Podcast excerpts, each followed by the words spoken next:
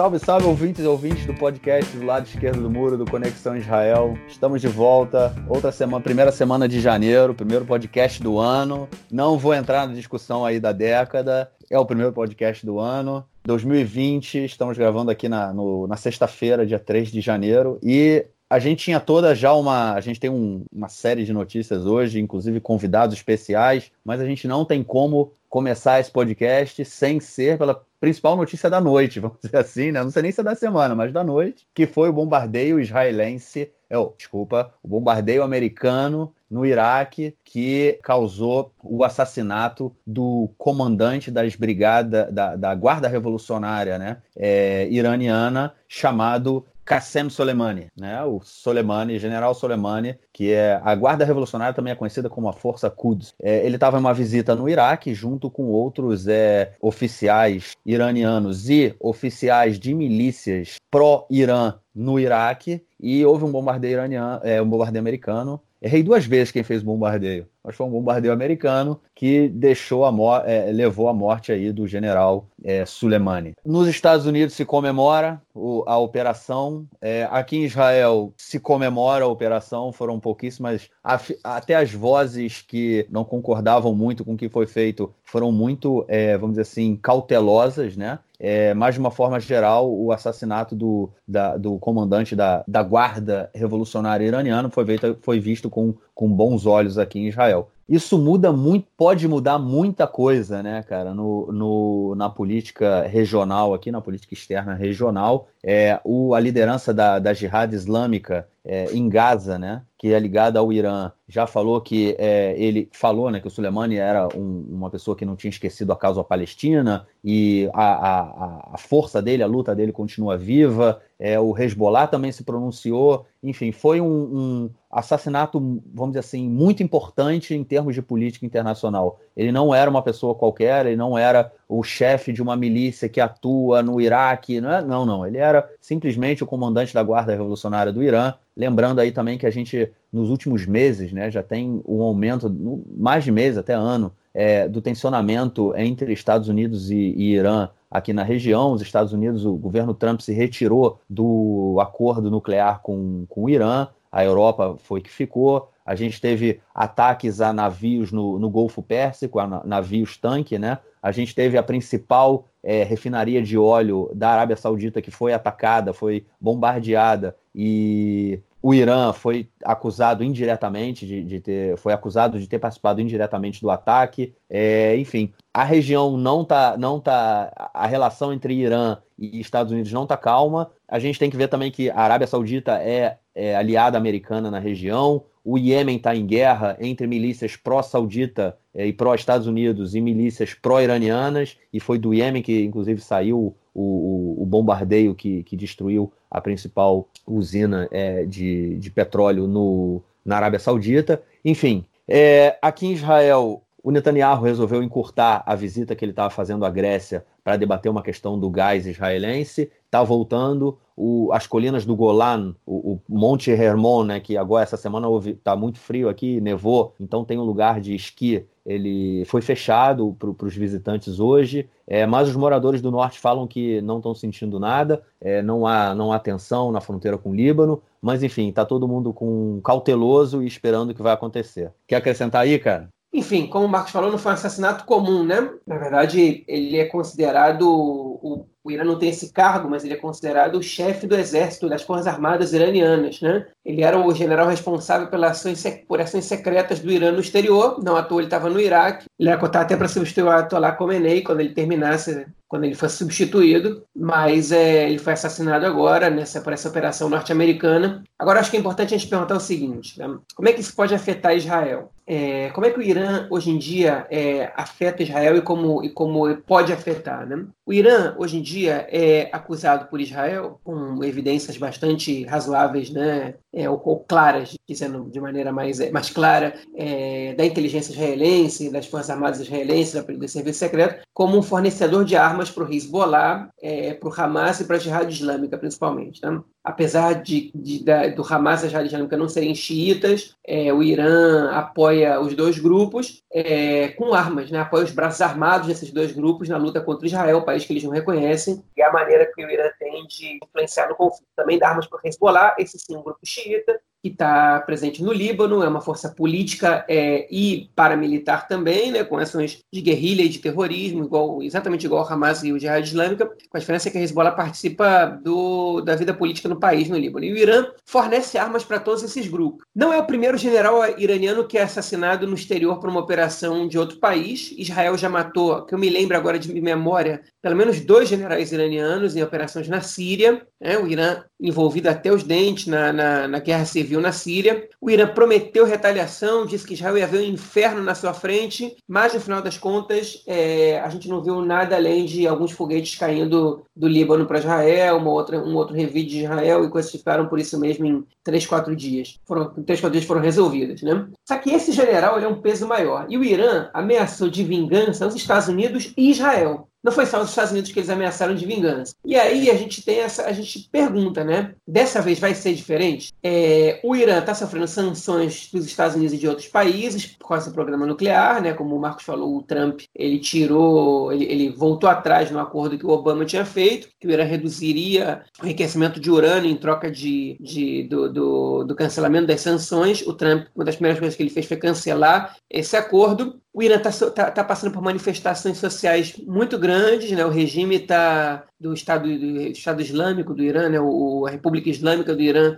desde 79, né? desde a Revolução Islâmica, está passando por um momento muito sensível, não sei se é o mais sensível até agora, mas com certeza um dos mais. É, o governo não tem dinheiro, mais ainda com sanções, eles não, e eles estão envolvidos em outras guerras na região, no Iraque, na Síria, né? em outros conflitos. No Iraque não é necessariamente uma guerra, mas a guerra civil na Síria, eles estão em conflito é, frio com a Arábia Saudita, mas que às vezes tem os momentos de, de esquentamento, né, vamos dizer assim, e, enfim, é, eles prometeram vingança aos Estados Unidos e Israel. Eu acho que o Irã não tem muitas condições agora de fazer nada muito diferente do que eles fizeram nas últimas vezes que alguns é, militares importantes foram assassinados, como incitar o Hezbollah e o Hamas a fazerem ataques é, esporádicos contra Israel. É, eu acho, eu não posso prever o futuro. Acho que o Irã também não pode, de repente, correr agora para o pro, pro programa nuclear, para enriquecer mais urânio e acelerar a, a, bomba atômica deles, porque falta dinheiro, né? Se eles tirarem mais dinheiro do social, eles vão se complicar com os protestos que eles estão sofrendo. E com as sanções tudo complica, metido em conflitos no exterior mais ainda. Então,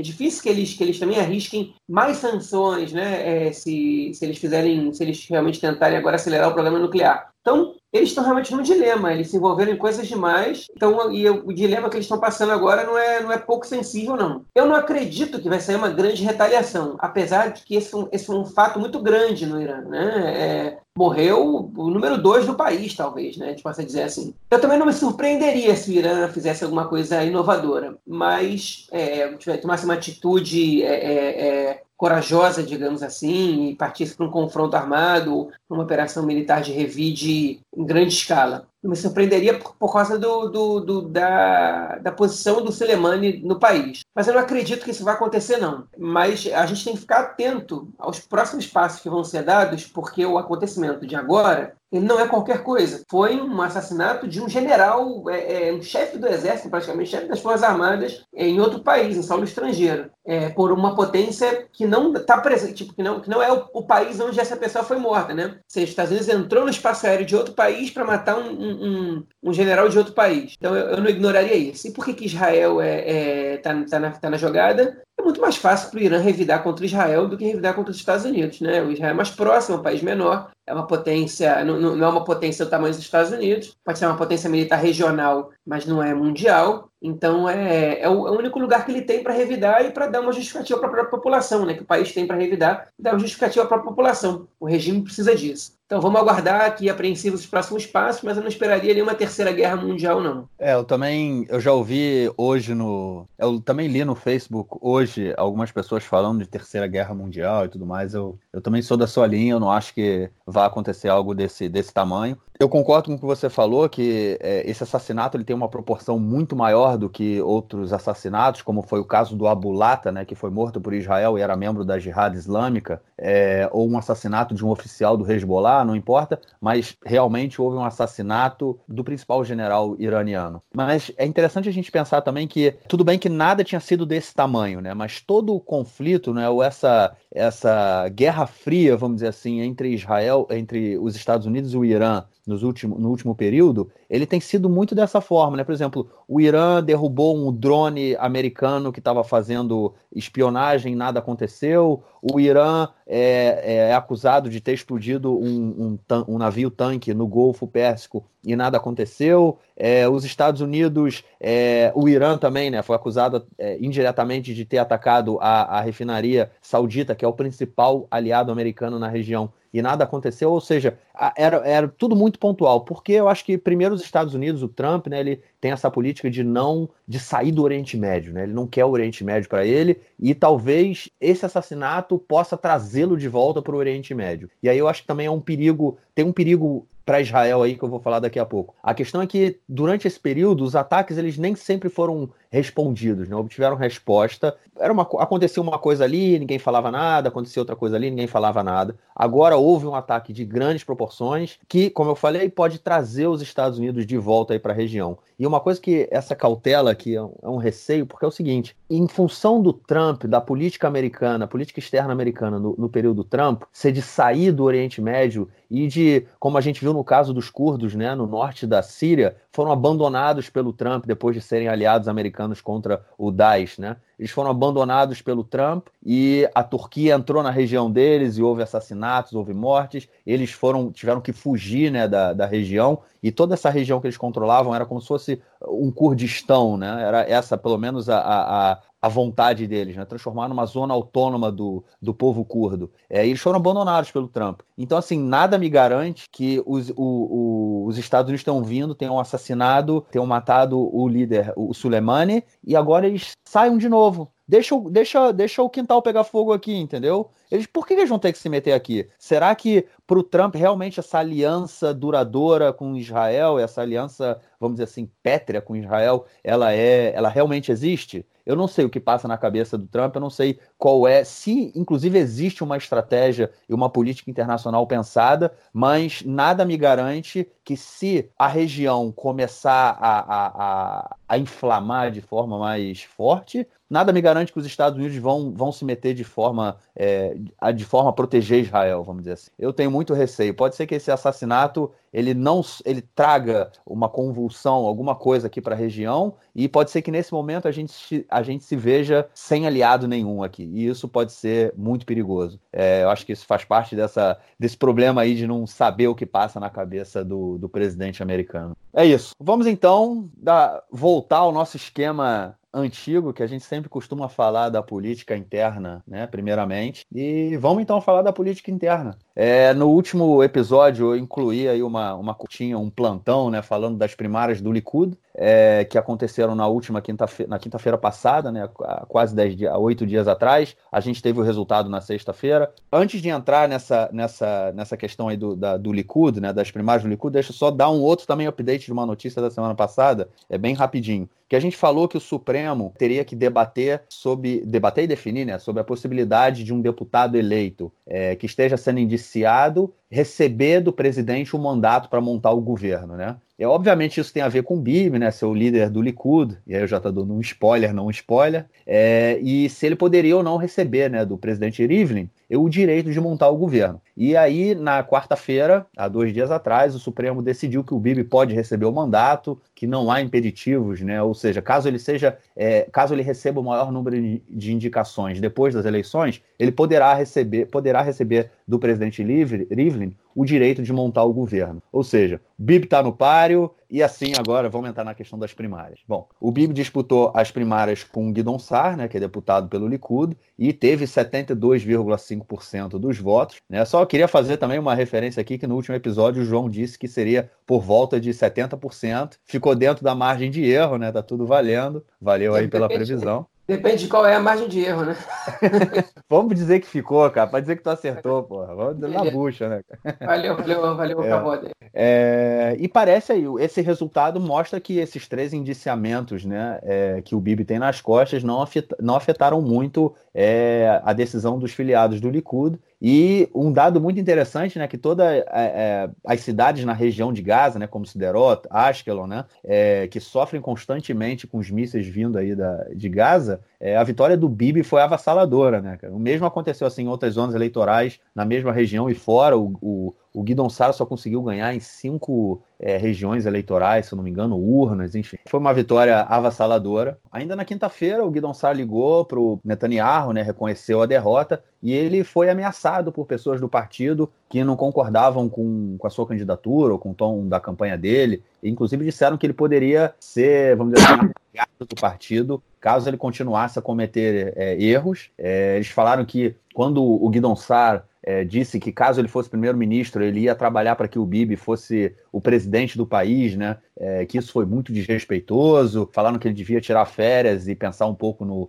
no rumo político dele, né? Inclusive ele vem de férias, né? Ele voltou das férias para poder se candidatar. E aí o Sar disse que não, Sar disse que não seria intimidado, que continuaria é, na disputa aí dentro é, contra o Bibi dentro do partido. E na sexta-feira, há uma semana, o Bibi fez um discurso da vitória, né, e começou a sua campanha de forma oficial, vamos dizer assim. É, mais uma vez, como na campanha anterior, ele buscou se aproximar do Trump, né? Falou de todas as conquistas de Israel nesse último período com, com apoio dos Estados Unidos. É, e aí, por exemplo, o reconhecimento de Jerusalém como capital de Israel, a mudança da embaixada é, de Tel Aviv para Jerusalém, o reconhecimento pela anexação das colinas do Golan, é, o reconhecimento de o possível reconhecimento americano é, caso Israel decida por é, anexar é, os assentamentos, né? É, enfim, e continuou dizendo que com a ajuda do, dos Estados Unidos, né, no futuro governo, é, ele iria por fim definir as fronteiras do país, né, as fronteiras de Israel, que ia colocar é, pressão né, nos Estados Unidos para que eles reconhecessem é, a anexação do Vale do Jordão por Israel, o norte do Mar Morto, os assentamentos israelenses na, na Cisjordânia. E aí é importante dizer né, que quando ele dá esses três tópicos né, sobre a, a, o Vale do Jordão, que é a fronteira com a Jordânia, e, a, e os, os, assentamentos israelenses, ele já está dando um desenho mais ou menos de como é fronteira definitiva que ele quer construir para o país, né? É mais ou menos, a gente começa a entender como, como isso vai, vai, vai se construir. E também falou da formação de uma aliança de defesa com os Estados Unidos, que mantenha a liberdade de ação de Israel, acabar definitivamente com o risco Irã é, e a normalização dos países, a normalização das relações aí com os países árabes. Isso tudo me chamou a atenção porque, primeiro, com essa coisa aí do risco Irã, a gente acabou de falar né, do que, que o que, que isso pode acontecer daqui para frente. O Bibi não estava esperando isso. Mas tudo há muito tempo que a gente não fala é do ou não ouve falar, né, do acordo do século, né, que é a proposta do Trump para resolver o conflito palestino-israelense, né? O Trump já queria ter divulgado isso há algum tempo atrás, mas como Israel não tem um governo, ele não consegue publicar isso, ele não consegue divulgar qual é o acordo do século que ele disse que é imperdível. Mas eu acho que tem é, de volta e meia, né, a gente ouve alguns rumores do que, que os Estados Unidos vão propor, Estado palestino, autonomia palestina, anexação, relação com os países árabes, ou seja, esse discurso do Netanyahu, ele foi um discurso muito próximo dos rumores que a gente ouve sobre esse acordo do século do Trump, né? A questão é, a gente realmente está caminhando para uma anexação oficial né, dessa, dessas regiões no próximo governo Bibi, e só acrescentando que essa ideia de anexação ela não é, ela não seria nem um pouco é, negada, né? Eles não, não seria é, não receberia oposição, né, do, do partido Carrolavano, azul e branco, ou pelo Lieberman, né? Não, não, pelo menos não por uma questão ideológica. Eu acho que nenhum desses dois partidos se, se é, ane, é, seriam contra a anexação. Inclusive essa é uma jogada política do, do Bibi, porque ele sabe que se o Gantz fala que ele é contra a anexação, vamos dizer assim, do Vale do Jordão, que é uma quase unanimidade, eu vou falar quase unanimidade porque nem todo mundo concorda, é uma quase unanimidade dentro da, da sociedade israelense, o Benny Gantz não, não tem como ir contra isso, né? Ou seja, ele está colhendo aí um, uns frutinhos aí nesse momento. Mas é basicamente isso. A gente tem um. O Bibi é o candidato oficial aí do Likud. Eu acho que ele sai fortalecido em todo esse processo. E eleições em dois meses. O que você acha disso aí? Primeiro, a vitória do Bibi foi avassaladora, como a gente imaginava. Foi uma vitória muito grande. Né? Ele perdeu em muito poucas regiões do país. Dentro do, do votaram 49% dos filiados ao Likud. Né? Foi um número baixo relativamente. É, mas os que foram votar, ele ganhou de massacre. Ele perdeu só em três lugares. Foi no norte de Tel Aviv, mas é outros dois. Lugares basicamente de classe média alta. Ele ganhou de muito na, na região próxima a Gaza, né, que são as pessoas que mais sofrem com os bombardeios, chegou a 90% em Siderot, se não me engano, Ashkelon, toda essa região. Tem analistas dizendo que o Sara está dando um primeiro passo para que essa derrota já era esperada, que ele está dando um primeiro passo para poder ser visto no Likud como uma liderança no momento que o Netanyahu tiver que sair, porque ele vai sair um dia por bem ou por mal, né? Ele querendo ou não querendo, um dia acaba para todo mundo. Eu acho que não. Eu acho que o Saar ele errou. É, ele enfrentou um cara sem nenhuma possibilidade de ganhar e ele não conseguiu o apoio de pessoas importantes do Likud. Se ele tivesse conseguido o apoio de pessoas importantes e tivesse perdido, ele teria se firmado como um líder pronto para substituir o Netanyahu. Mas como a maioria dos outros, dos outros nomes importantes do partido não apoiaram o Saar, que a mensagem que eu acho que o Saar recebeu foi o seguinte: você não é o substituto natural do Bibi. Pode ser eu, pode ser, pode ser qualquer um desses aqui. Então você é bom você se acalmar aí, porque a gente não tá, a gente não te vê como. Pode até ser que a gente não veja o Netanyahu como, como a pessoa que a gente mais é, gostaria que estivesse representando o partido. Mas também não é você, né? Essas pessoas também têm aspirações, logicamente. O Israel Katz, ele, a gente sabe que ele tem essas aspirações, embora ele não se é, atreva aí contra o Bibi. O Israel Katz hoje é o ministro do exterior de Israel, né? Conseguiu crescer depois de muitos anos como ministro de transporte. Enfim, então para mim, para mim isso foi uma derrota do Sara. Para alguns analistas não. O Bibi ganhou essas internas do Likud, mas ele não tinha, mas isso não, não significou muito, porque pouco tempo depois é, ele teve que pedir imunidade, que a gente vai falar sobre isso daqui a pouquinho. Ele tomou a decisão dele sobre isso. As pesquisas mostram um panorama parecido com antes, ou seja, a vitória do Bibi nas internas, que muitos eleitores do Likud falaram, o Bibi levantou a base, com essas internas foram boas para o Likud, as pessoas saíram fazer campanha. Isso não se refletiu nas pesquisas, elas estão mais ou menos iguais, com uma ligeira vantagem para o azul e branco, que deu uma crescida de leve. E, enfim, não estou vendo isso como. não estou vendo essa, essa questão como, como derradeira, não. A única o único fator novo que pode estimular positivamente a campanha do Netanyahu é esse bombardeio norte-americano no Irã. Porque o Netanyahu ele, ele é pioneiro nessa luta contra o Irã. Né? Ele sempre aponta o Irã como principal inimigo de Israel e ele não deixa de falar nisso. E numa iminente situação de guerra né, com o Irã, de conflito, ou do que seja, ele passa a perna para cima dos ele passa a perna dos concorrentes, né? Ele fala, olha só, eu estou avisando isso há muito tempo, estou trabalhando para isso. Esses caras aí estão falando de Palestina, estão falando de acordo, estão falando disso, e o Irã está ameaçando se vingar de Israel. Ainda não saiu pesquisa depois que aconteceu, porque no momento que a gente está gravando acabou de. A gente foi, foram horas atrás o, o ataque norte-americano,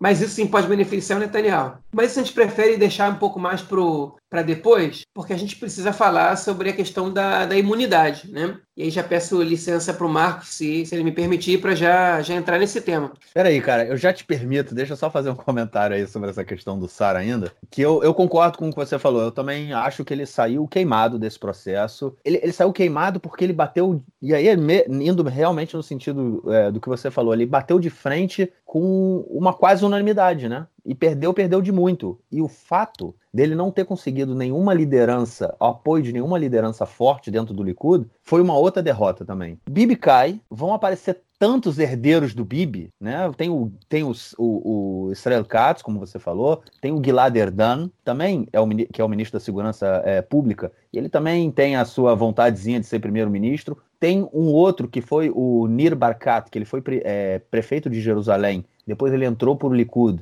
E ele é um dos cinco da lista, se eu não me engano, do Likud. Ele está lá na, na frente, também quer ser primeiro-ministro. Também não, não quis bater de frente com o Netanyahu. E muitos deles falaram que ah, tem um interesse, mas agora o Netanyahu é o nosso líder. É, o Netanyahu ele está construído dentro do Likud como o Messias, vamos dizer assim. Não há, na, não há vida depois do Netanyahu, ou ninguém sabe. Eu acho que a forma como Netanyahu construiu a liderança dele dentro do partido e a liderança dele dentro da sociedade israelense também, ela vai muito nesse sentido, de que as pessoas não, não conseguem bater. De... Ele se construiu como, como uma unanimidade e as pessoas não conseguem bater de frente com ele. Eu acho que esse processo que o Saro passou ele realmente não foi positivo para ele. Ele surgiu tipo a pessoa de fora que quer é, derrubar a nossa unanimidade. E quando a unanimidade cair, quem vai surgir no lugar dele por conta de todo o enraizamento dessa política que ele construiu vão ser os seus herdeiros e não o Guidon Sar. É previsão, é um achismo, mas eu acho que é, o Guidon Sar não tem um futuro político é, de proeminência dentro do, do Likud aí no, no próximo período. Bom, segue aí com a imunidade, cara. Pois é, é, é, enfim, muitas pesquisas já vêm apontando né, que a, se o Netanyahu pedisse imunidade à Knesset, né, ao parlamento israelense, ele, ele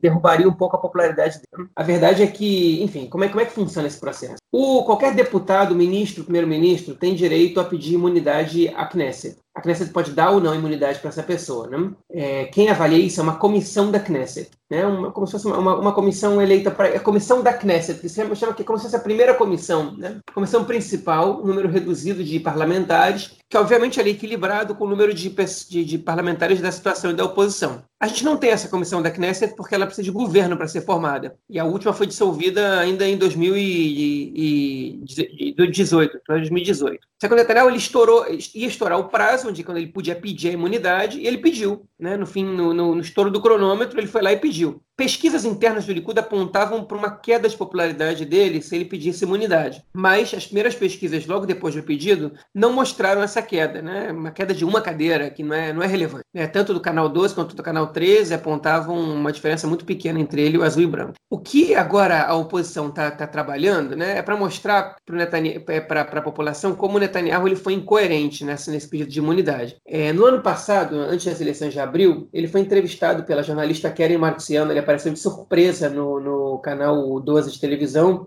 para ser entrevistado. É, ele que não dava entrevista coletiva há vários anos, né, porque ele não gosta de, de dar entrevista. Ele, logo depois de uma entrevista do Gabi Eskenazi, o número 4 da lista do Azul e Branco, um ex-militar muito popular entre os eleitores do próprio Likud, Netanyahu falou assim, bom, né, a campanha dele para disse, vai lá e dá uma entrevista agora para que ninguém fale da entrevista do Eskenazi. Ele apareceu de surpresa lá, ele deu a entrevista dele, ela foi muito boa entrevistadora, no estilo israelense de perguntas, né? ela imprensa as pessoas contra a parede, mesmo ele sendo primeiro-ministro, ela não deixou ele respirar. E ela falou: você vai pedir imunidade ou vai fazer qualquer processo, vai dar início a qualquer processo de aprovação de uma lei que impeça sua, é, o seu julgamento como qualquer outro cidadão? Ele falou assim: o quê? Como assim? Né? Respondendo: não, tô, não fiz nada disso. E ela ficou forçando: mas você vai fazer? Você vai fazer? Ele: eu não tenho intenção de fazer nada disso, eu confio na justiça, eu acho que eu nem vou receber nenhuma acusação, porque eu sou inocente, porque não tem nada, nunca teve nada. E ela foi pressionando: seu, seu, seu partido vai fazer alguma lei e tal. Eu não posso falar em nome das pessoas do meu partido, eu posso falar que eu não tenho nenhuma intenção de fazer isso, não vai ser nem preciso e blá blá. Mas ele deixou claro, não tem nenhuma intenção de, de pedir imunidade. Aos poucos, né, o Arex, inclusive, fez uma reportagem como foi mudando o discurso do Netanyahu, né? Tipo, até que ele chegou numa, numa situação de que alguns dias antes que ele pediu imunidade, ele disse que a imunidade era uma rocha, né, é uma que,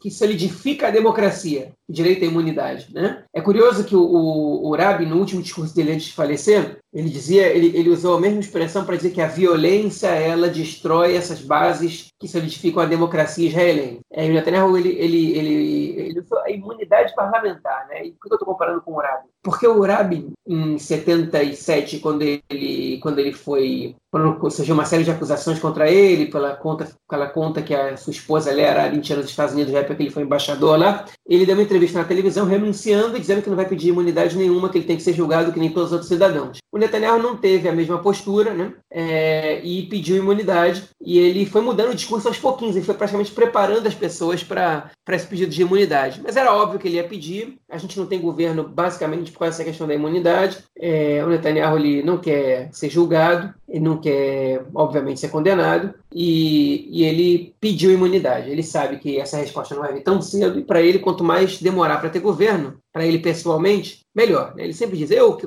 dediquei minha vida inteira por esse Estado, como é que as pessoas estão me acusando de, de atuar em causa própria, de só pensar em mim e tudo mais. A imunidade é importante, porque o primeiro-ministro, se ele é investigado, ele não tem, ele não tem como se preocupar só com, com o que o governo exige que ele se preocupe, com, com os problemas do país. Ele tem que, ele tem que começar a se preocupar com, com a questão na justiça, por isso ele precisa de imunidade. E quem me elegeu foi, foi o povo, não foi não foi nenhum juiz, então é, eles têm que me dar imunidade até que eu termine meu período no poder e, e aí sim eu posso ser julgado como qualquer outro cidadão. Ele diz: não estou pedindo imunidade para sempre, estou pedindo imunidade quando eu for primeiro-ministro. Obviamente que todos os parlamentares de oposição atacaram ele, né? O Lieberman e o Azul e Branco já disseram a gente não vai votar a favor da imunidade. Do Azul e Branco eu já esperava isso. Do, do, da, do a Casa Judaica, perdão, do, do Israel Nossa Casa, né, que é o partido do Lieberman, não era certo, não era 100% que isso ia acontecer, mas agora está claro, eles não vão dar, eles vão votar a favor da imunidade para Netanyahu. E aí ele entrou numa situação que ele precisa ganhar as eleições para não ser julgado. Né? A gente já sabia disso, só que agora todo mundo sabe por quê. E a população israelense ela tem, que, ela tem que decidir se ela vai abrir os olhos para isso ou se ela não vai abrir os olhos para isso. Né? Eu acho que a tendência é que não mude nada, porque, porque isso já estava já tava bastante claro para quem queria ver antes. Para quem não queria ver, ficou claro só agora. E eu acho que quem, quem quis ver isso e, e ainda assim acha que está tudo bem, então essas pessoas é, continuam apoiando o Netanyahu. Eu acho que essa é a maioria das pessoas. É a maioria do eleitorado do Netanyahu. Né? As pessoas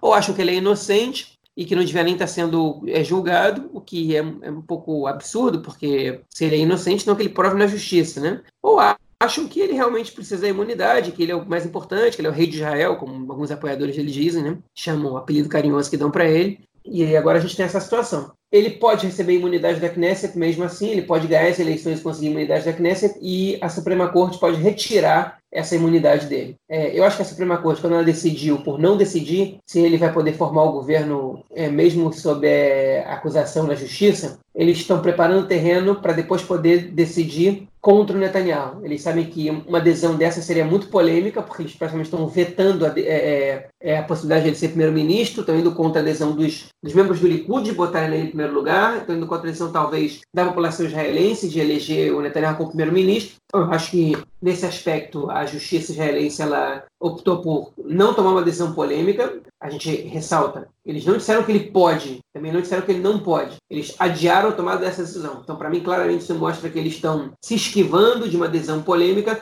preparando o terreno para poder, a futuro, caçar a imunidade caso Netanyahu receba. Vale lembrar que a justiça em Israel está sendo alvo de incitação à violência já há algum tempo. No fim das contas, na minha opinião, ele não vai receber a imunidade. A diferença é que se o parlamento não dá imunidade, é muito mais desmoralizador do que se a justiça vai lá e retira a imunidade que o parlamento deu. Que aí ele dá armas para ele atacar a justiça, dizer que elas estão corrompendo a democracia israelense, como, como é, estão contradizendo a vontade do público tudo mais. Enfim. Bom, acho que você deu aí um panorama geral bem, bem, bem importante de, de tudo que aconteceu. Eu queria acrescentar algumas coisas. Primeiro, sobre essa questão da lei de imunidade, ela dá quatro justificativas para que o parlamento, né? Porque, na verdade, é como você falou, né? Ela é aprovada na comissão e depois tem que ser aprovada no parlamento, a imunidade, né? Ou seja, ele tem que ter mais, mais de, a maioria. E aparentemente ele não tem a maioria. Ah, um ponto importante é que a imunidade ela é concedida é, para a cadência é, em questão. Ou seja, se o, vamos dizer que seja montada uma comissão no parlamento, né, e ela aprove a imunidade e o parlamento aprova a imunidade, essa imunidade acaba no dia em que o próximo parlamento assumir. E aí, então, ele teria que apresentar novamente um pedido de imunidade que passaria por uma comissão, que passaria pelo parlamento, e seria ou não aprovada, e depois, como o João acabou de falar, ela poderia ou não também ser revogada pelo, pelo superior tribunal. É, e essa lei ela dá quatro justificativas é, para que a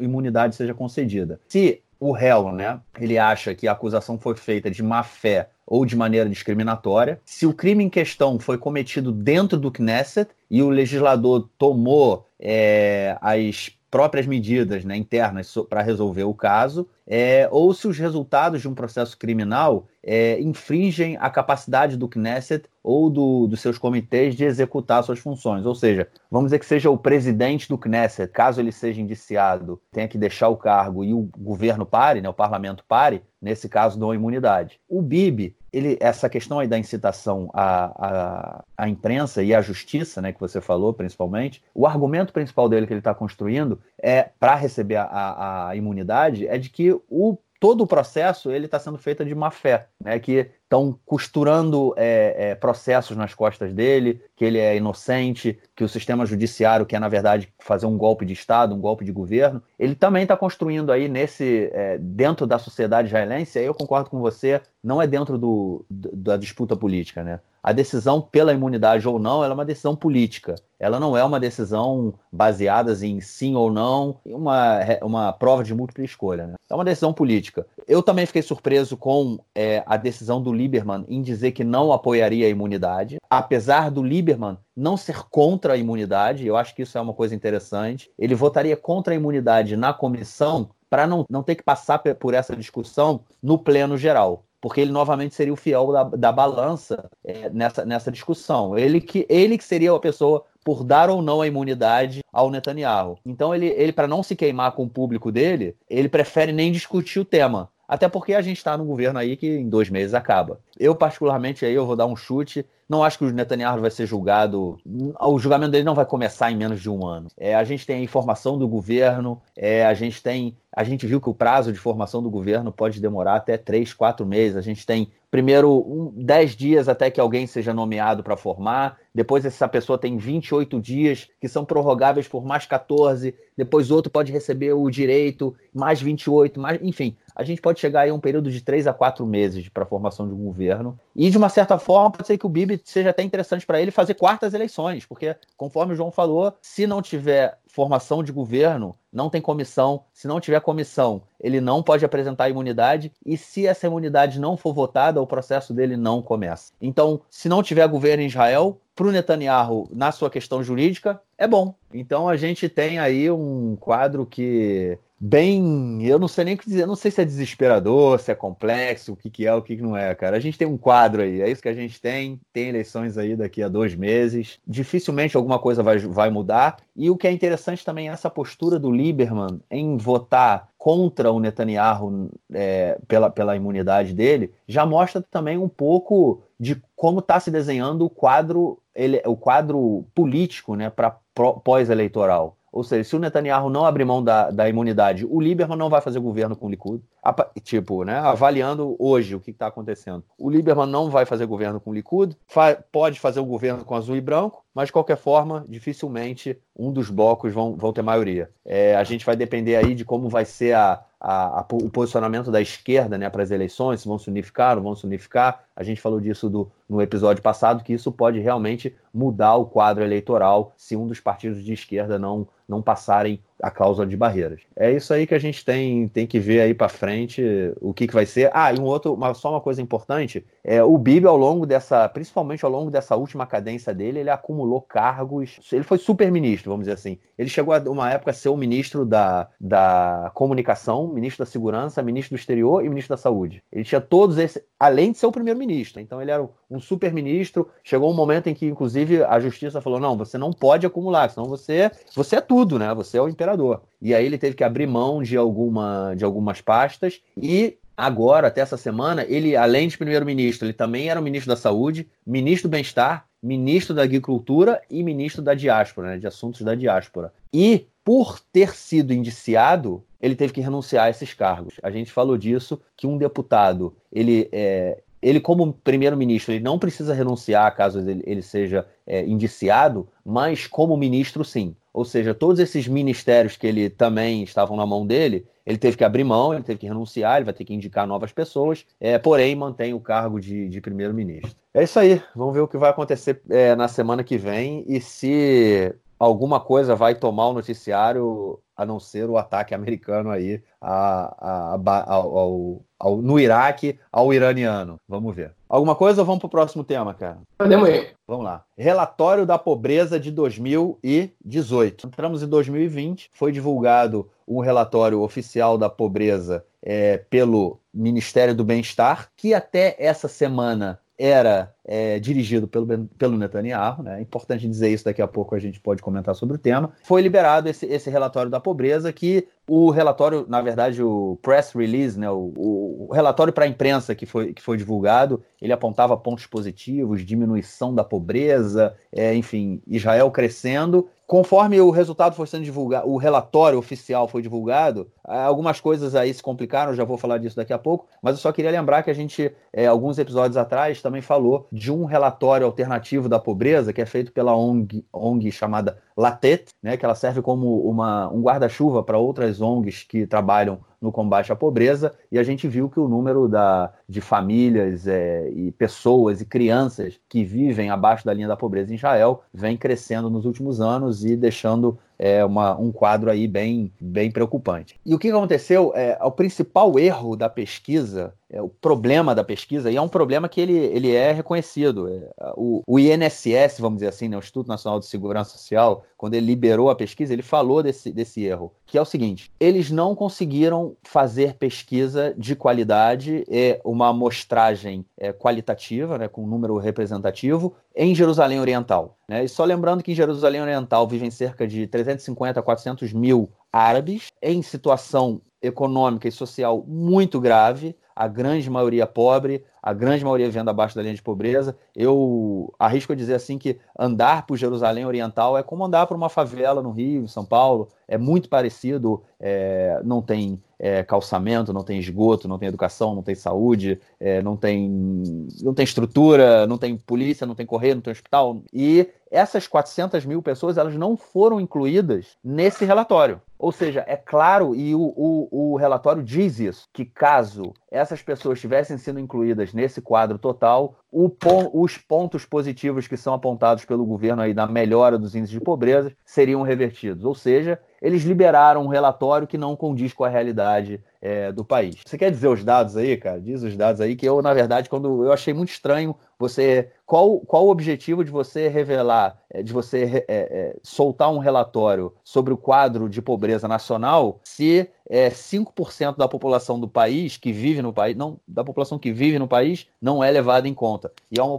uma população, por ser muito pobre, teria é, mudaria completamente o quadro apresentado pelo, pelo relatório. Diz aí o que, que, você acha. É, bom, eu vou dar, vou dar uma explicada em algumas coisas no relatório, porque é verdade o que você está falando, tá? Ela desconsidera a população de Jerusalém Oriental, mas é, o relatório é honesto em vários aspectos, tá? E acho que isso a gente também tem que levar em consideração. Em primeiro lugar, eu acho que o mais importante desse relatório, mais, mais até mais importante até do que os números que ele apresenta, é o editorial, né? não é exatamente um editorial, mas é uma carta de abertura, uma, introdução de uma página, que é assinado pelo professor Daniel Gottlieb, que é o professor, eu digo porque em Israel o termo professor é usado para professores universitários. Né? Ele é doutor, né, o pós-doutor, ele é vice-diretor de programação e pesquisa do Bitur Leumi, que é o, o Instituto de Seguridade, de Segurança, Seguridade Social de Israel, semelhante ao INSS no Brasil, que está sob o guarda-chuva do Ministério do Bem-Estar Social, que é, cujo titular da pasta é o Netanyahu até essa semana que ele vai ter que nomear outra pessoa porque ele foi obrigado pela justiça. Mas enfim, essa esse, essa carta, né, essa introdução do Gottlieb, tá? Ele é, na verdade, é uma ação fala muita coisa para gente, porque ele não se esquiva de ser crítico a, a, política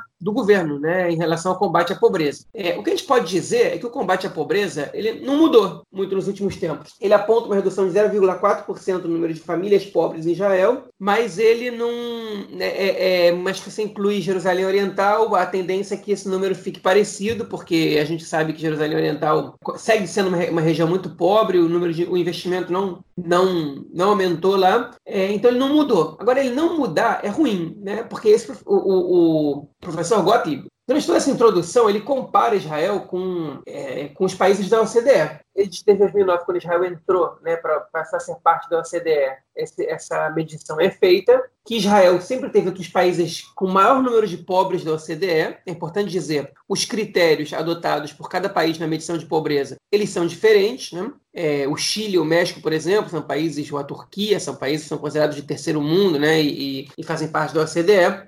E eles às vezes apresentam números melhores que Israel. Né? Isso não quer dizer que a situação de Israel esteja pior que o Chile do, que o México, isso quer dizer que a medição de pobreza interna de Israel é diferente. Né? Como é que se mede a pobreza em Israel? É, existem duas maneiras de medir pobreza. Existe a maneira das cestas básicas, né, do que as pessoas precisam suficientemente para viver, o que, que você, você calcula quanto custa você ter o mínimo suficiente para viver, e assim você calcula quantas pessoas são pobres e não. É, quem está abaixo disso é a pessoa que está abaixo da linha da pobreza, quem está acima está é, tá acima da linha da pobreza, no caso. E existe a medida de Israel, que, é uma, que, é uma, que, é, que, se faz de acordo com a média, né? que é uma medida que é mais importante para o país. Né? em geral, os países de primeiro mundo utilizam, porque são países que não estão em situação de emergência de fome na maioria da população, então eles podem analisar a pobreza de uma maneira mais abrangente. O que é feito é o seguinte: você calcula a média é, é, é de quantas pessoas ganham, né, do, do, do, da riqueza das pessoas, na verdade, do capital familiar, e você diz que quem recebe menos de 50% dessa média, de 50% para baixo,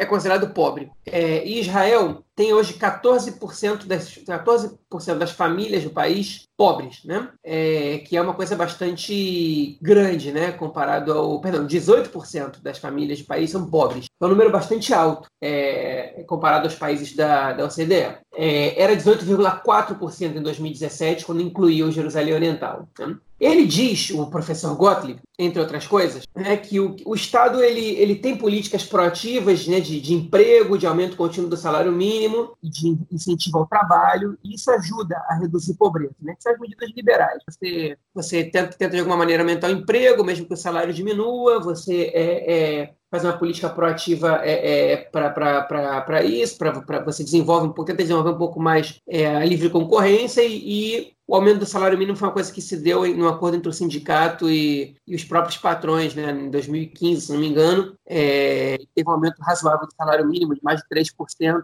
que favoreceu um pouco o combate à pobreza. Né? Então, ele diz que esses são pontos positivos. Ele diz que o, o, o problema tá, é que o governo não tem um olhar, e isso justamente tem a ver com o olhar com, com, com o desempenho do Netanyahu como ministro do Bem-Estar Social. O governo não tem um olhar atento é, às camadas mais é, pobres da população, nem a grupos de risco, como eles chamam grupos de risco, que são idosos, crianças e mães solteiras, né? É, é o que ele, são, são os que ele considera. É, o governo ele tem uma, uma política né, é, de, de, luta contra a desigualdade ineficaz, se é que isso existe. Né? Essas são as próprias críticas dele. Não existe política pública para reduzir pobreza é, para os lugares, para os setores da população onde o número de crianças é maior. E é, a aposentadoria é, público-privada de Israel, ela claramente está é, aumentando o número de pobres no país, quando o número de aposentados ela está cada vez sofrendo mais é, com, a, com, com, a, diminuição da sua renda. Né? É, ele cita que tem algumas questões como o aumento do, do, preço dos remédios, dificulta também a situação da população mais, mais, mais velha, de mais idosos, mas ele critica bastante a, a, a política pública né, para combate à pobreza do governo Netanyahu. Ele fala pouco de desigualdade, o que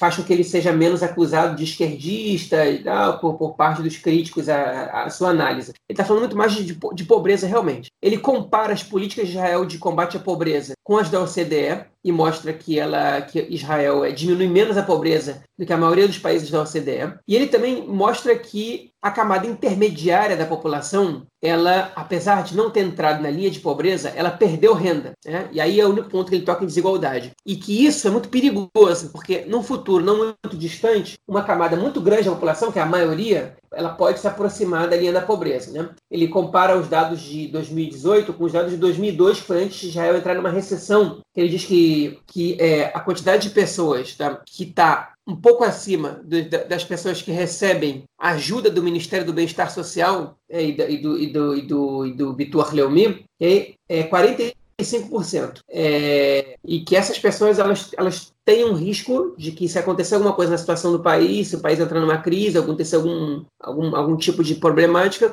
essas pessoas elas podem entrar na linha de pobreza. E que em 2002 era muito menos gente que estava nessa situação, é, já antes da recessão, e muita gente entrou nessa situação de pobreza né, em 2002, 2003, quando o país passou por um momento mais complicado. Enfim, números para quem quiser ver, é, são 469.400 famílias que estão na linha de pobreza em Israel, mais ou menos 1.810.500 pessoas, dos quais 841.700 crianças, né? Um número bastante alto. já mostra para a gente que as famílias mais pobres são as que têm mais filhos, e a gente já sabe disso, né? não é escondido, de, não é segredo para ninguém, que são basicamente as famílias ultra-ortodoxas é, e árabes israelenses, além de alguns outros grupos étnicos sociais, como os beduínos. Né? A população árabe israelense ela chega a quase 50% de pobres, embora esse número tenha mostrado uma melhora em relação a 2017, mas nada me faz pensar que isso não tem a ver com a não inclusão dos dados de Jerusalém Oriental nesse relatório. Mudou de 51% para 47%, mais ou menos. Só que, só que dentro da população árabe israelense, excluir os, os, os habitantes de Jerusalém Oriental, ela é muito significativa para essa, essa consideração. Então, o, o Netanyahu ele comemorou o relatório de forma bastante cínica, né, eu acho,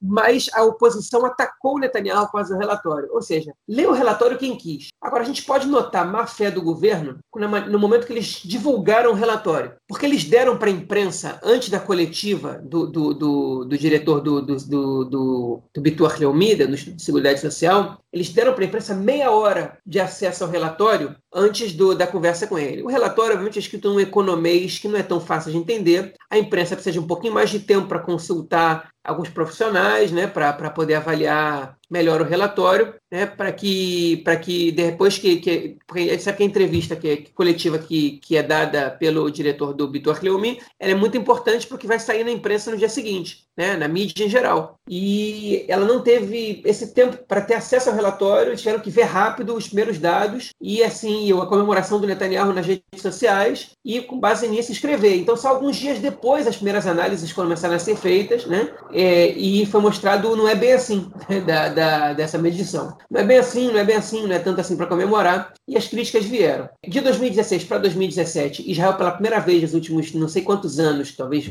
10 anos, 8 anos, tem diminuído, é, diminuiu o número de, de, de, pobres do país. E agora eles mostraram esse número, sendo, é, essa diminuição pelo segundo ano seguido. Só que dessa vez eles tiveram que maquiar, o governo teve que maquiar o relatório. Né? Ninguém acreditou nessa medição. É, a comemoração do Netanyahu foi desmedida. Salvo os meios de comunicação é, oficialistas, né, governistas, ninguém, ninguém levou a sério essa comemoração do Netanyahu. Inclusive, alguns até criticaram. Mas, enfim, esse relatório diz alguma coisa sobre Israel, diz que o país economicamente ele vem crescendo, que a torta ela cresce, né? é uma expressão que se usa em português também em hebraico, e ela não é repartida igualmente para a população. Né? E a pobreza no país ela é, ela é cada vez mais preocupante, porque ela está afetando cada vez mais é, é, setores da sociedade que vão trazer mais prejuízo para o futuro. Né? Com 800 mil crianças pobres, numa população de 9 milhões de pessoas, né? a perspectiva de futuro do país é problemática, porque se as crianças não estão comendo bem, se as crianças não estão se vestindo bem, não têm acesso à saúde, não têm acesso a coisas básicas, como é que a gente vai esperar que elas depois dêem um retorno para o Estado? Né? Então, você está falando do ponto de vista econômico, logicamente, eu não estou nem tocando no ponto de vista humano, que é obviamente que as crianças têm que ter acesso a tudo que elas têm direito. Mas, enfim, então é um relatório preocupante para os cidadãos israelenses, não preocupante pela situação econômica do país, preocupante pela política econômica do governo. Bom, acho que você deu o panorama geral aí bem, bem fechado. Infelizmente, a gente tem. É um problema mundial, né? A gente tem uma política que ela é que ela concentra a renda e você não tem como acabar com a desigualdade se você não descentralizar essa renda, se você não dividir renda, não dividir os recursos. Como em quase todos os lugares do mundo, a gente vai, vai pelo mesmo caminho. Achei interessante você falar essa questão da, da previdência público-privada israelense, que, que hoje se mostra um tanto deficitária, e o Chile é um exemplo disso também. Na verdade, o Chile acabou com a sua previdência pública, mas enfim, a questão da capitalização da previdência no Chile hoje mostrou, né? A gente vê o, a revolta chilena aí nos últimos meses, é, boa parte por conta disso. E aqui em Israel a gente também está indo muito nesse sentido. É, a pensão, o sistema é, é, de previdência israelense é muito ruim, realmente miséria que você recebe pelo seguro social público. Se a pessoa não faz um, um complemento, é, vai viver na miséria depois que se aposentar, se se aposentar. Bom, e a próxima notícia dessa semana é uma coisa que estourou aqui em Israel e a gente vai explicar já por quê. A gente vai falar com o nosso convidado, Rafael Fleischmann, que trabalha no Ministério do Meio Ambiente, é, no Departamento de Transporte e Qualidade do Ar, e vai estar explicando para a gente tudo que, o que está se passando em volta do gás natural em Israel. É, e aí, Rafael, o que você pode contar para gente? Seja bem-vindo. Obrigado. É, olá, Marquinhos. Olá, João. É muito prazer estar aqui é, no podcast. E é, sim, essa semana é, se falou muito de, é, de gás natural. Saiu é, na mídia, saiu em todos os jornais. E, e é um assunto que está acompanhando a gente há muito tempo. E antes da gente começar a falar o que, que aconteceu essa semana, é importante entender é, o que, que, o que, que é gás natural Gás natural é um combustível fóssil, ele é não renovável, né? É um gás e ele é formado muito parecido com o processo do, do petróleo, é, da decomposição de, de material orgânico, de plantas e de animais que fica ali debaixo da terra é, ao longo de milhões de anos em é, condições é, de extrema pressão e temperatura. E depois de milhões de anos, esse material orgânico se é, transforma em, em gás. E esse gás ele pode ser usado para é uma forma de, de energia. O gás ele é principalmente é, metano, mais de 90% dele é metano, mas tem, é, tem outros gases também, é, etano, propano, nitrogênio, CO2. É isso que é gás natural. O gás natural ele é, ele é menos nocivo para o ambiente do que o petróleo? Oh, sim, o gás natural ele é, ele é, menos nocivo. Ele tem é, é importante dizer que o, o gás natural, quando você queima ele, ele ainda emite CO2, que é o gás é, de efeito estufa. É, ele ainda emite outros é, gases que poluem a atmosfera. Inclusive, todo o processo de queima em alta temperatura produz, é, ele emite óxidos de nitrogênio. E o gás natural também, também emite isso. Só que ele emite muito menos do que, do que queimando é, compostos de, é, do petróleo. E, e por isso, ele faz sentido no ponto de vista do, do meio ambiente você usar gás natural é melhor do que você usar é, petróleo e também ele é melhor do que você usar carvão, que até alguns anos atrás é, era o principal combustível usado para formar, para gerar eletricidade em Israel. E desde que se descobriu e se começou a extrair gás natural, estão se adaptando às é, usinas termoelétricas de geração de energia em Israel e está se usando hoje muito mais gás e, e, e vai continuar é, aumentando o gás natural é, nas usinas em vez de carvão. Então, sim, o gás ele é melhor do que o carvão, ele é melhor do que o petróleo. Ao mesmo tempo, a gente tem que lembrar que o gás ele ainda é um combustível fóssil, ele ainda é não renovável e ele ainda representa é, emissões de gases de efeito estufa e de gases poluentes que afetam a, a saúde da população. Então,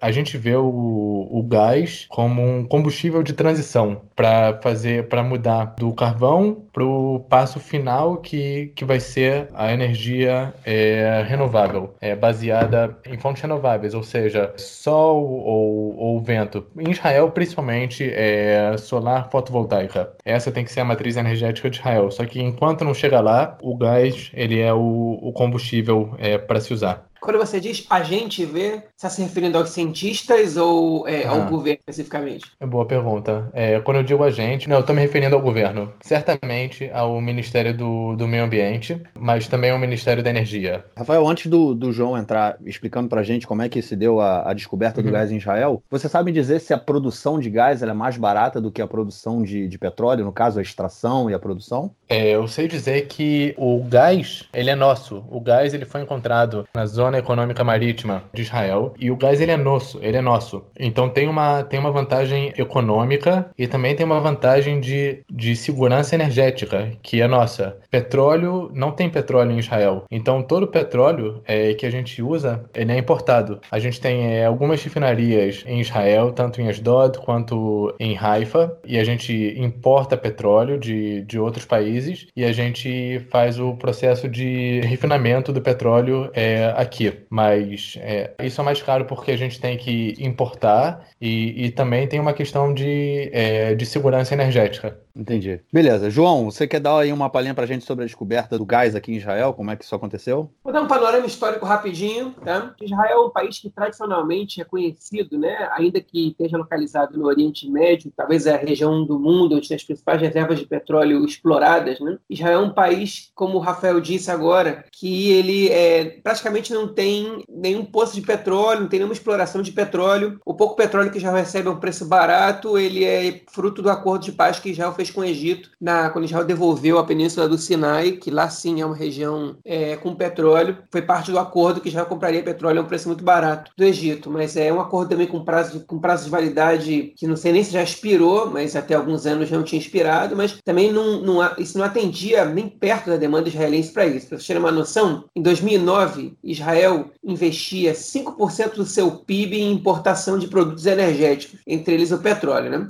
Em 2013, Israel importava Mais ou menos 100 milhões de barris de petróleo por ano. Petróleo cru também, a maior parte dele, para ser refinado, como o Rafael falou, em Ashdod e em Haifa. Mas Israel, é, energeticamente, né, e isso é muito é, curioso, uma infeliz coincidência para as fronteiras do país, tanto a Jordânia, muito próxima de Israel, quanto o Egito, quanto a Península do Sinai, tem campos de petróleo e Israel não tem. Então Israel sempre foi um país muito deficitário nessa parte dos produtos, é, nessa parte da produção de energia, né, de produtos energéticos se é que a gente pode chamar isso de produto energético, combustíveis e tudo mais. Por isso que Israel usa o carvão até hoje como, como fornecedor de energia elétrica. Israel também, para quem, quem já foi ao país, sabe que vem em muitas casas, em muitos apartamentos, em muitos edifícios, placas de energia solar, é, energia eólica não é tão desenvolvida assim, mas alguns centros até existe, porque o país, né, os, os, os governos ao longo de toda a história compreendem que a questão da energia, e isso é, é parte do discurso do próprio Netanyahu para explorar o gás, para entender as polêmicas que,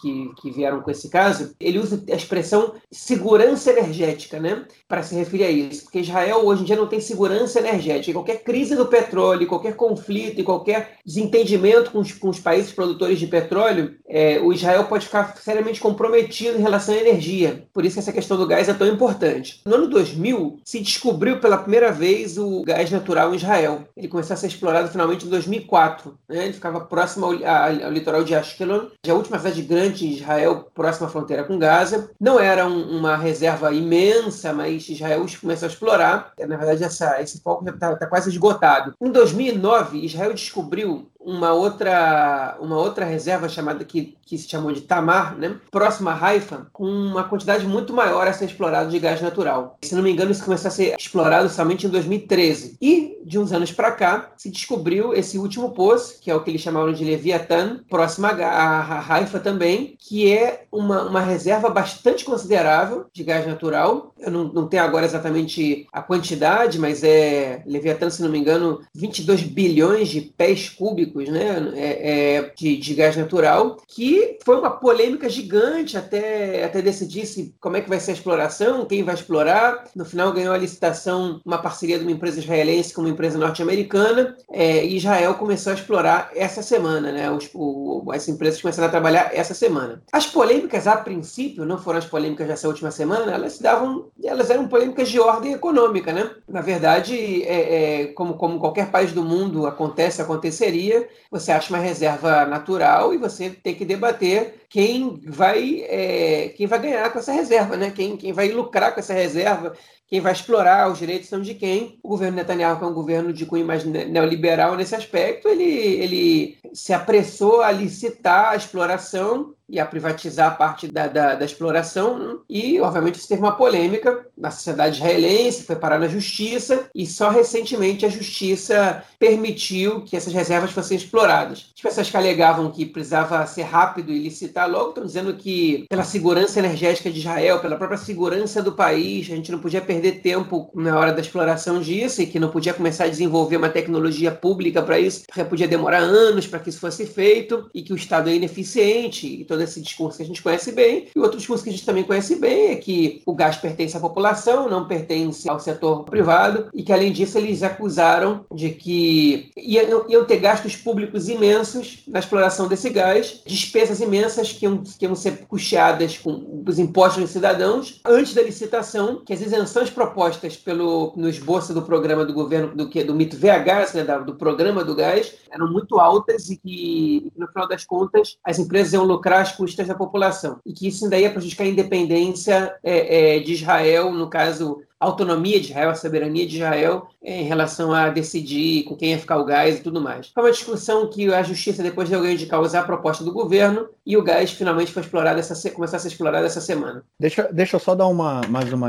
um acréscimo aí nessa questão do, do de como foi toda essa polêmica né, na, na época da privatização. É porque os campos que Israel achou é, a partir da, dessa última década, tem o campo de Tamar, né, que já está sendo explorado, e tem também outros três campos, que é Leviatã, Karish e Tanin, que na verdade, é, eu vou fazer a tradução, né, é, é os, os, três, é, Leviatã é, significa baleia, Karish tubarão e Tanin jacaré, crocodilo. Então esses foram os nomes que foram dados aos campos de petróleo, que realmente, em cima de, do que já o João falou e o Rafael falou também, como é um gás e ele vai acabar em algum momento, ele não vai vai garantir automaticamente a independência energética israelense, mas, por outro lado, vai garantir que Israel entre no mercado é, internacional do gás. Né? Israel vai começar a exportar gás, principalmente para a Europa, o que para a Europa é muito bom. Inclusive, o Netanyahu está nesse momento é, voltando de Atenas a gente está gravando aqui na sexta-feira, são duas horas da tarde aqui em Israel. É, ele está voltando de Atenas, ele teve em Atenas onde, numa reunião com é, o ministro do exterior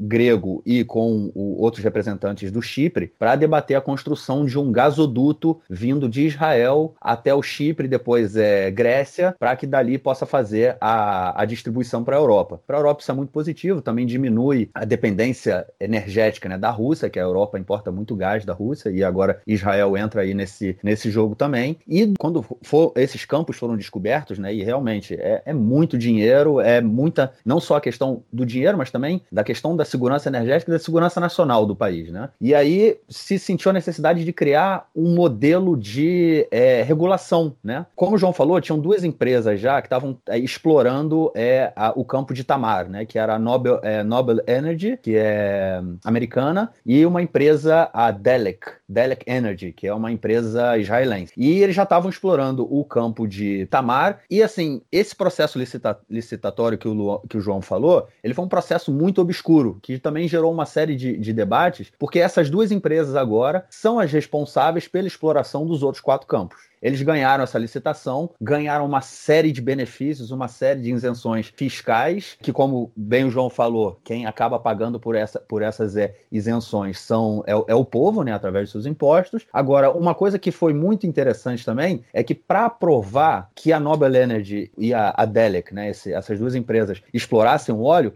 também precisou ser aprovado nesse projeto, né, nesse esboço sobre a exploração do óleo, um, um pacote de lei antitrust, né, para justamente permitir com que haja uma é, competitividade que nenhuma das e que as empresas não trabalhem em conjunto, em conjunto para é, delimitar, né, definir qual vai ser o preço do gás, que o preço do gás a definição do preço do gás ainda esteja é, sob, é, sob controle do governo israelense. Né? Só que o maior temor na época, é, e aí foi do, do, pessoal que entrou com, com apelação, é porque aconteceu esse, esse esboço, né, esse projeto de lei do gás, incluía o projeto antitrust, ele foi aprovado numa comissão, depois ele foi aprovado pelo parlamento, e aí apresentou-se apelações no Supremo para que o projeto não fosse é, levado à frente. Né? Que o Meretz, né, o partido Meretz apresentou, o partido na época era Mahanet Sioni, né, que era o Avodá e o Atnuá, que não, Atnuá não existe mais. Outras instituições, instituições de meio ambiente, de é, qualidade de governo, entraram com, com processo para que o, o, projeto do gás não avançasse da forma como foi proposta é, pelo governo. O Supremo mandou segurar o projeto por um ano e o debate continuou. Depois de um ano, é, ele, eles, cance eles falaram, ó, o projeto tal como ele foi aprovado, ele não pode ser utilizado. O governo voltou é, o projeto é, refez o projeto de lei, né, os tópicos que haviam sido é, embargados pelo Supremo, e depois, em maio de 2016, foi, o projeto foi aprovado pelo parlamento e aí tudo começou. É, toda essa questão era tão interessante que, por exemplo, durante o período do, da votação, o ministro da Economia era o Ari Ederi, né, que é do Partido Chas, ultra-ortodoxo. E ele, ele renunciou ao cargo. Ele falou que não, que não aceitava, é, que ele não queria ser, porque ele, como ministro, quando foi formado o pacote de lei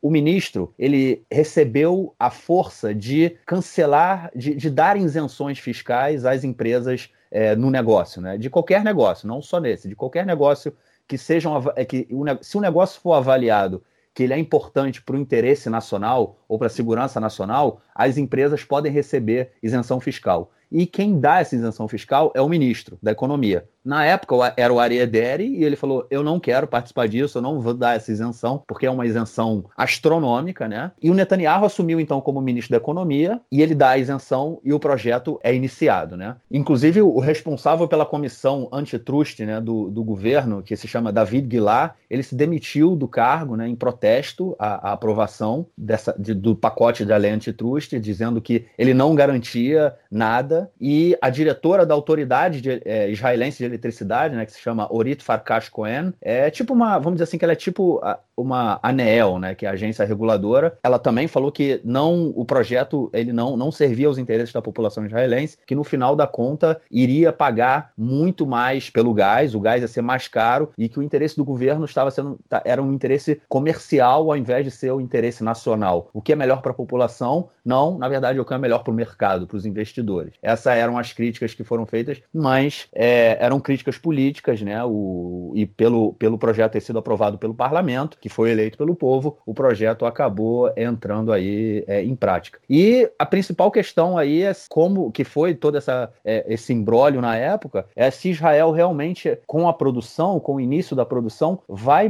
primeiro, acabar, vai conseguir acabar com o monopólio, porque a gente tem hoje duas empresas que controlam o mercado do gás em Israel, e é se Israel vai continuar soberano, né? Porque se Israel não tiver não conseguir é, decidir o preço do gás, né? Israel perde a soberania sobre o gás, né? Tipo, se são os outros que decidem, eu perdi o que era meu. Então é isso que essa foi toda a polêmica em torno aí do, da descoberta, né, dos campos de, de gás e como isso se desenvolveu. Até que a gente chegou aí no, no dia de nessa semana, né, que foi começou a a produção em Leviathan, né, que foi um dos novos campos, e aí o, o Rafael vai falar mais pra gente. Diz aí, Rafael. É, sim, mas é, antes de começar a falar de é, Leviathan, a gente tem que falar de Tamar. Pra, antes de falar de Tamar, a gente tem que é, entender é, um conceito que é a, as águas é as águas territoriais. No mar tem duas zonas que são definidas para os países. É, tem a zona é, mais perto é, da costa, que se chama é, Mar Territorial, que é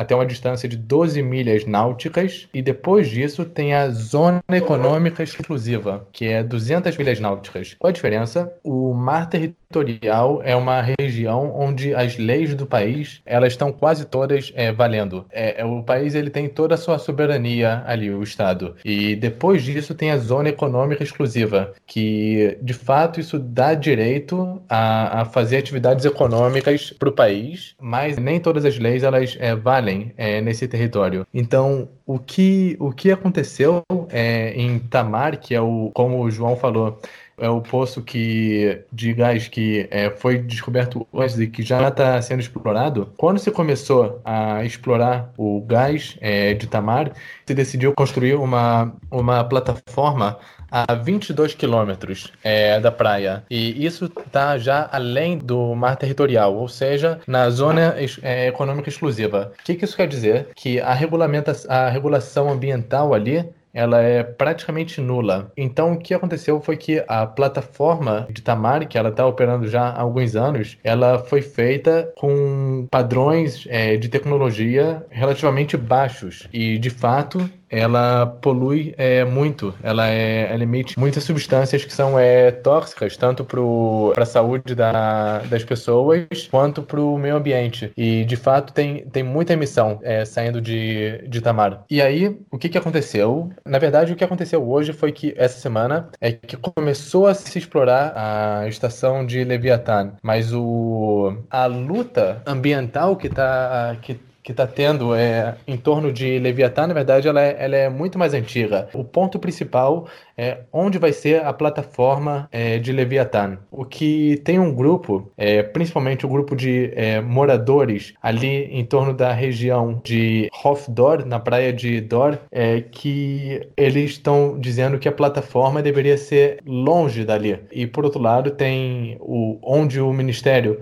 da Energia decidiu botar a plataforma é a 10 quilômetros da, da praia de Dora. E toda a discussão é em torno do, do lugar da plataforma. Os moradores eles estão é, com medo de que a 10 quilômetros da praia vai ter uma, uma plataforma gerando, é, tratando o gás e isso pode gerar é, poluições é, semelhantes às polu à, poluição que tem em Itamar. Então eles têm é, receio. Então começou todo um, um movimento é, de moradores, principalmente, que eles se organizaram através de uma ONG que chama é, Shomrei Abait, é, traduzindo seria os protetores da casa, que eles estão falando, essa plataforma não pode ficar a 10 quilômetros da praia, ela tem que ficar é, mais longe, mais, é, mais lá para o fundo do mar. É, eles até falam, essa plataforma deveria ficar em cima do, do poço de, de Leviathan, que está a 120 quilômetros. E por outro lado, o Ministério da Energia, o Ministério do Meio Ambiente e também outras ONGs é, do, de meio ambiente, inclusive ONGs é, é, são é, grandes e antigas e, e é, respeitadas em Israel. Por exemplo, Adam Teva Vedin, ou é, Hebral Ganata Teva, ou o Reshut Teva Veganim, eles é, não apoiaram o movimento do Shomrei Abayit e falaram esse, essa plataforma sim tem que ficar é, naquele lugar. E aquele encontrado é, foi considerado o lugar ideal. Por quê? Primeiro, porque ele está dentro do mar territorial. Então, ali é, a lei ambiental ela, ela vale. Então, essa plataforma ela está sendo construída, ela foi construída já com tecnologia totalmente diferente da de Tamar. Ela, é, desde o início, o Ministério do Meio Ambiente é, exigiu é, usar um princípio que chama BAT, que é Best Available Technology. É, a a melhor tecnologia disponível. Então, essa, essa plataforma tem, tem coisas que a Ditamar não tem. Por exemplo, ela tem um circuito fechado, ela tem queima do gás. Se tem um excesso de gás, ela queima o gás. É, pode parecer esquisito, mas é do ponto de vista ambiental, é melhor você queimar o gás do que você liberar ele sem queimar. E também ela é construída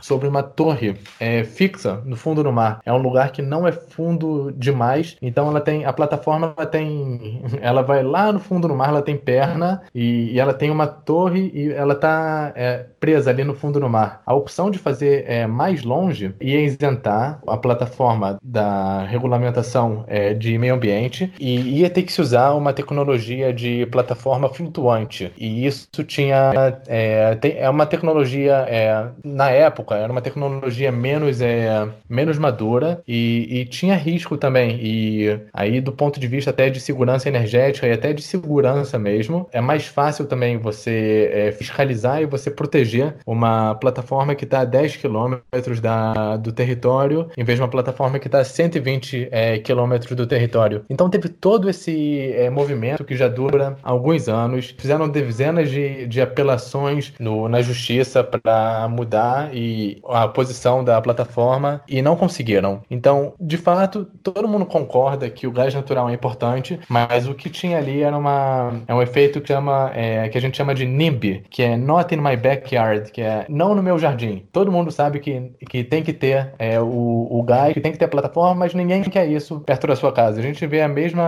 o mesmo fenômeno é, em várias outras é, lutas é, ambientais é, e de projetos grandes. Enfim, o que, o que aconteceu essa semana foi que a plataforma começou a, a operar. E o que, que acontece quando a plataforma é, começa a operar? No início, os tubos que estão é, ligando o, desde o poço de gás até a plataforma, no início eles estão cheios de gás nitrogênio. E quando você abre a válvula e o gás começa a fluir do poço até a plataforma, esse gás nitrogênio que está no tubo, é, na tubulação, ele vai sendo é, expulso. E ele vai sendo expulso pelo gás natural que está é, empurrando esse gás. E ele vai assim até que no início sai apenas nitrogênio, que tem que falar, nitrogênio é um gás, é o, é o principal componente é, do ar, é um gás que não reage, é um gás que não tem é, problema nenhum é, do ponto de meio ambiente. Mas aí, num certo momento, começa a sair uma mistura de antes bastante nitrogênio e um pouco de gás, e aí a, a porcentagem de gás é, vai aumentando, vai aumentando, até que uma hora é, sai só gás, 100% gás e não nitrogênio. Então é isso que é o Nishuf. Nishuf é, a gente pode pode traduzir como é, ventilação, que é para você começar a operar, você tem que liberar todo esse é, nitrogênio que está na tubulação e também vai sair uma, uma certa quantidade de, é, de gás. E, e, qual que é o, o problema disso? O problema é que o gás, ele é, igual eu falei, ele é principalmente é, composto é, de metano, que é um gás que ele é, não tem efeito na saúde é, das pessoas, ele não é um, um poluente para a saúde das pessoas, mas ele é sim um gás de efeito estufa, mais forte do que o gás carbônico, inclusive, bem mais forte. Mas ele tem outros componentes. E ele tem um componente, é, uma composição muito, muito, muito pequena, é, que chama benzeno. O benzeno é um gás perigoso. Ele é um, um gás que ele é classificado é, como cancerígeno, com certeza, igual, igual cigarro, igual é asbestos. Bom, ele faz mal para a saúde das pessoas. Agora, o, o, a quantidade de benzeno no, no gás natural é uma composição, é uma quantidade muito pequena e, inclusive, o gás natural de Israel ele é um, ele é um gás é, de alta qualidade. Inclusive, é no, sobre o que o João falou do gasoduto é, que vai de Israel para a Europa, tem o ponto de vista de, é, de que vai ter uma independência do gás da Rússia, mas também o, a qualidade do gás natural de Israel ela, ela é mais alta do que a qualidade do, do gás natural da Rússia. Esse é só um, só um parênteses. E os é, moradores estavam com, é, com receio, então, de, de quando sair é, benzeno, a quantidade de, de. Pode ser que vai ter um vento é, soprando na direção da plataforma para a praia, e aí vai começar a se medir uma quantidade muito grande de, de benzeno perto da praia e, e onde aquela população é, vive, eles ficaram com, é, com receio é, de contraírem alguma doença é, por causa do benzeno. Então, o que aconteceu foi que fizeram muito barulho na imprensa e teve um, um movimento dos é, moradores que eles é, evacuaram suas casas e falaram: estamos saindo porque vai ficar muito perigoso aqui, mas tudo foi feito é, conforme é, muitos cálculos e muitos modelos. E os modelos estavam é, prevendo que a, a, concentração de benzeno ela ia aumentar muito pouco, se é que é, se é que ia aumentar, e isso não apresentava risco nenhum é, para a população. É, também é importante dizer que o benzeno ele é um elemento é perigoso, mas ele faz parte, por exemplo, da gasolina. É, toda gasolina tem benzeno em uma concentração é, muito mais alta do que a concentração que tem no gás. Então, quando a pessoa vai para o posto de gasolina para abastecer o carro, ali ela está se expondo a uma, a uma quantidade quantidade de benzeno muito maior, muito maior do que do que a que tá, do que a que poderia se medir, é por causa do, do da ventilação do gás. Esses são um outro parênteses. Enfim, é, fizeram cálculos e, e os cálculos estavam falando que se que é, sair cerca de 70 quilos é, de benzeno e metano que é o principal componente do gás natural, ia sair perto de 1.400 toneladas de metano e também compostos orgânicos voláteis ia sair cerca de 22 toneladas. Isso é o que as previsões elas estavam é, fazendo, estavam falando, os cálculos. O que aconteceu foi que na terça-feira a ventilação é, aconteceu e ela foi melhor do que as previsões é, esperavam, porque todo esse processo da ventilação que era para durar cerca de 7 horas, é, ela foi mais rápida, durou cerca de apenas uma hora. Então, a quantidade de benzeno que escapou no, na ventilação foi perto de 4 quilos apenas. O metano saiu mais ou menos 220 toneladas em, em vez de é, 1.400 e os compostos orgânicos voláteis saiu também perto de 4 toneladas. Então, foi muito pouco e é importante dizer que não se mediu nenhum valor extremo é, de é, materiais poluentes é, na praia, perto do, da plataforma nesses dias. Então, por causa desse resultado que foi é, favorável, se decidiu que no dia 6 de janeiro, isso é na segunda-feira, os outros dois poços de Leviathan vão começar a funcionar. Que no início foram só dois postos e tem mais, é, mais outros dois postos. Então na, na segunda-feira eles vão, é, vão abrir também. E esse gás que chegou, que já está chegando, que já está fluindo, ele está principalmente sendo exportado para a Jordânia agora. Pode? Deixa eu fazer uma pergunta, Rafael. Você deu números agora sobre a questão do, do, da ventilação do ar, né? O que, era, o que era previsto, da ventilação do tubo, né? O que era previsto que fosse liberado, a quantidade de gases liberada no, na, na, atmosfera. E no final você falou que foi muito, muito, muito, muito menor do que era a previsão. Eu não sei, é mais um sentimento de quando a esmola demais, o santo desconfia. É, foi correu tudo bem, porque assim, é, é, como você falou, foi o metano que foi, ou não, benzeno foram 4 quilos, né? E a previsão era, é, era muito maior. Esses dados são confiáveis ou pode ser que tenha tido uma maquiagem por aí? Olha, eu, eu não vou dizer que eu estava lá, eu não, eu não, eu não fui na, na plataforma, eu também não fui na, na sala de controle para é, medir, mas é, eu confio, eu vou explicar por quê. O que aconteceu foi que quem fez os cálculos, todo mundo fez o cálculo, sim, é, também o, o, Ministério do Meio Ambiente fez cálculos, é, mas o, o, principal agente que fez o cálculo foi é, o, órgão, o órgão que está responsável pela extração do gás, que é a companhia Noble Energy. E quando você vai fazer uma conta dessa, um cálculo desse, você pega é, coeficientes é, que são é, os maiores. Você pega o, o, pior cenário possível. Então você costuma exagerar pra, e você fala esse isso é o máximo e na hora foi, foi muito foi muito menos. Então por exemplo eu sei que eu isso é informação é não oficial, mas eu vi que eles faziam os cálculos e quando eles chegavam num número, depois eles multiplicavam por 8, por coeficiente de segurança. O que aconteceu foi que a qualidade do, do gás, ela é muito alta, ela é até mais alta do que se do que se conhecia, do que se esperava. A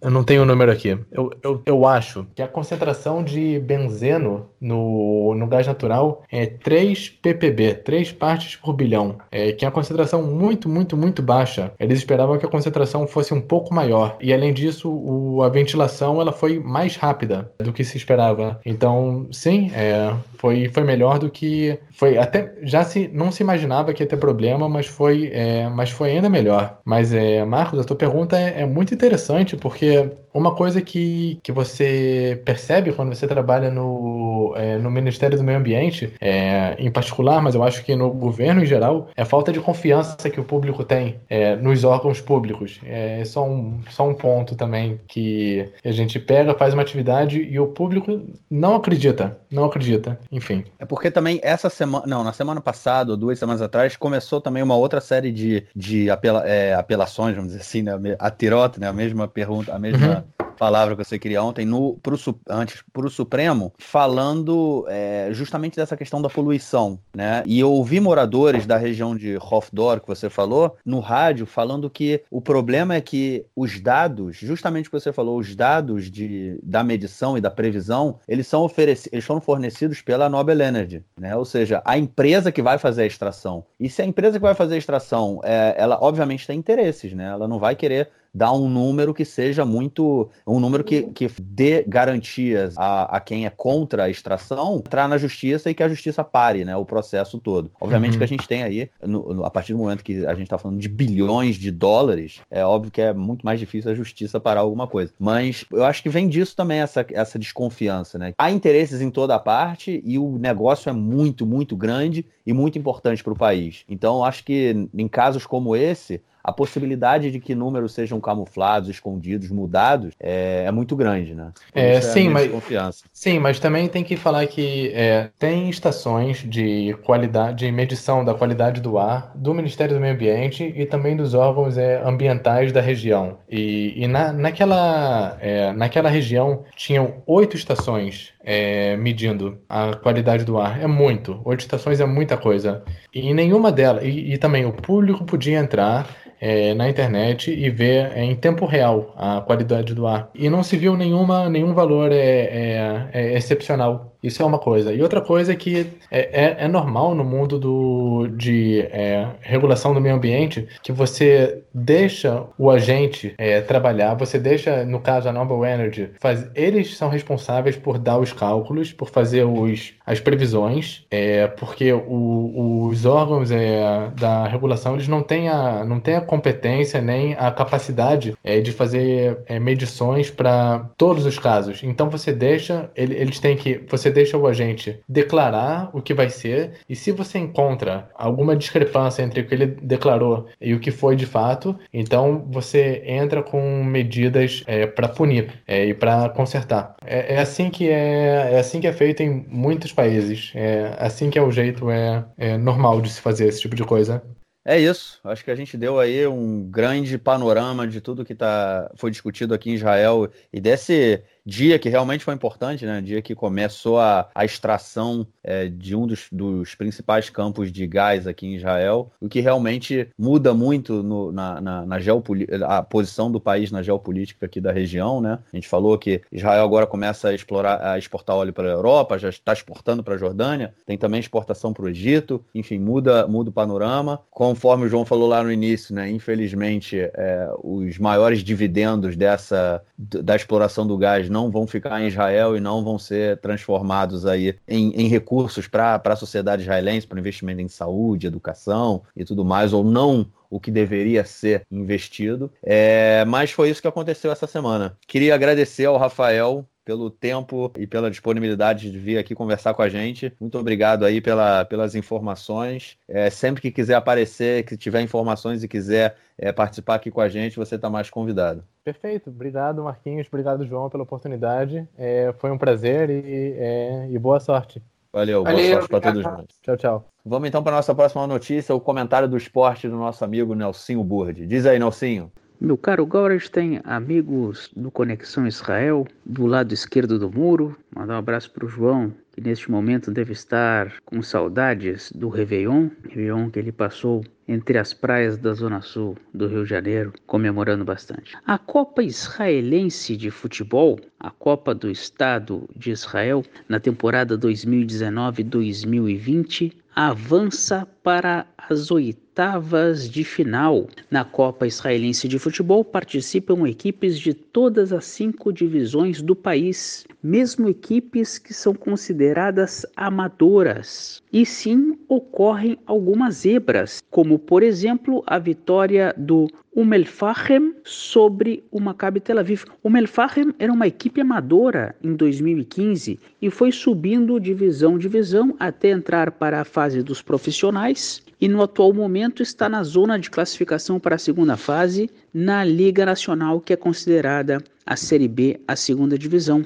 O Melfahem conseguiu vencer o, o Maccabi Tel Aviv, atual campeão da primeira divisão, time tradicionalíssimo, por 3 a 2. E na próxima fase, nas oitavas de final, vai enfrentar o Maccabi Haifa, também tradicionalíssimo. E o pessoal do Melfahem diz o seguinte: se a gente conseguiu vencer o Maccabi Tel Aviv, poderemos também vencer o Maccabi Haifa. Os de demais enfrentamentos da próxima fase serão entre Maccabi Petah Tikva e Nof Agalil e Apoel Haifa contra Kfar Kassem. Esses são os enfrentamentos da Copa do Estado de Israel. Sim, uma Copa que permite enfrentamentos entre times das mais variadas divisões e permite que ocorram zebras como esta que ocorreu a vitória do Umm el-Fachem sobre o Maccabi Tel Aviv, na sequência dando o Maccabi Haifa. Só para terem uma ideia, o Maccabi Tel Aviv foi campeão ano passado, é o atual líder do campeonato, ainda não perdeu nenhum jogo, seguido de perto, três pontos atrás, do Maccabi Haifa, que é o segundo colocado e é o próximo adversário do Umm el-Fachem pela Copa de Israel. Maccabi Haifa e Maccabi, Maccabi Tel Aviv e Maccabi Haifa lideram a Liga Israelense de Futebol e o Umm El Fahen é o quinto colocado da segunda divisão. O primeiro é o Maccabi Petah Tikva, com 41 pontos na segunda depois vem o Rishon Lezion com 33, o Apoel Katamon Jerusalém 32, Betar Shimshon com 27, Umm El Fahen 25, Kfar Kassem 24, Apoel Ramat Gan 23 e Bnei Sarnin 23 fecham os oito primeiros que passariam para a segunda fase. É mais ou menos isso aí por essa semana e semana que vem nós retornamos. Um grande abraço e um bom 2020 para todos nós. Valeu, Nelsinho. Obrigado aí pelo seu comentário. A gente espera na semana que vem. E, João, algo mais a acrescentar ou a gente fica por aqui? Podemos ficar por aqui. Feliz Valeu. ano novo aí pro mundo. Valeu para vocês também. Muita saúde, muita paz. Que a gente não tenha guerra novamente, assim espero. É... E vamos que vamos. Bola para frente. Valeu, João. Grande abraço. Até mais. Tchau, tchau.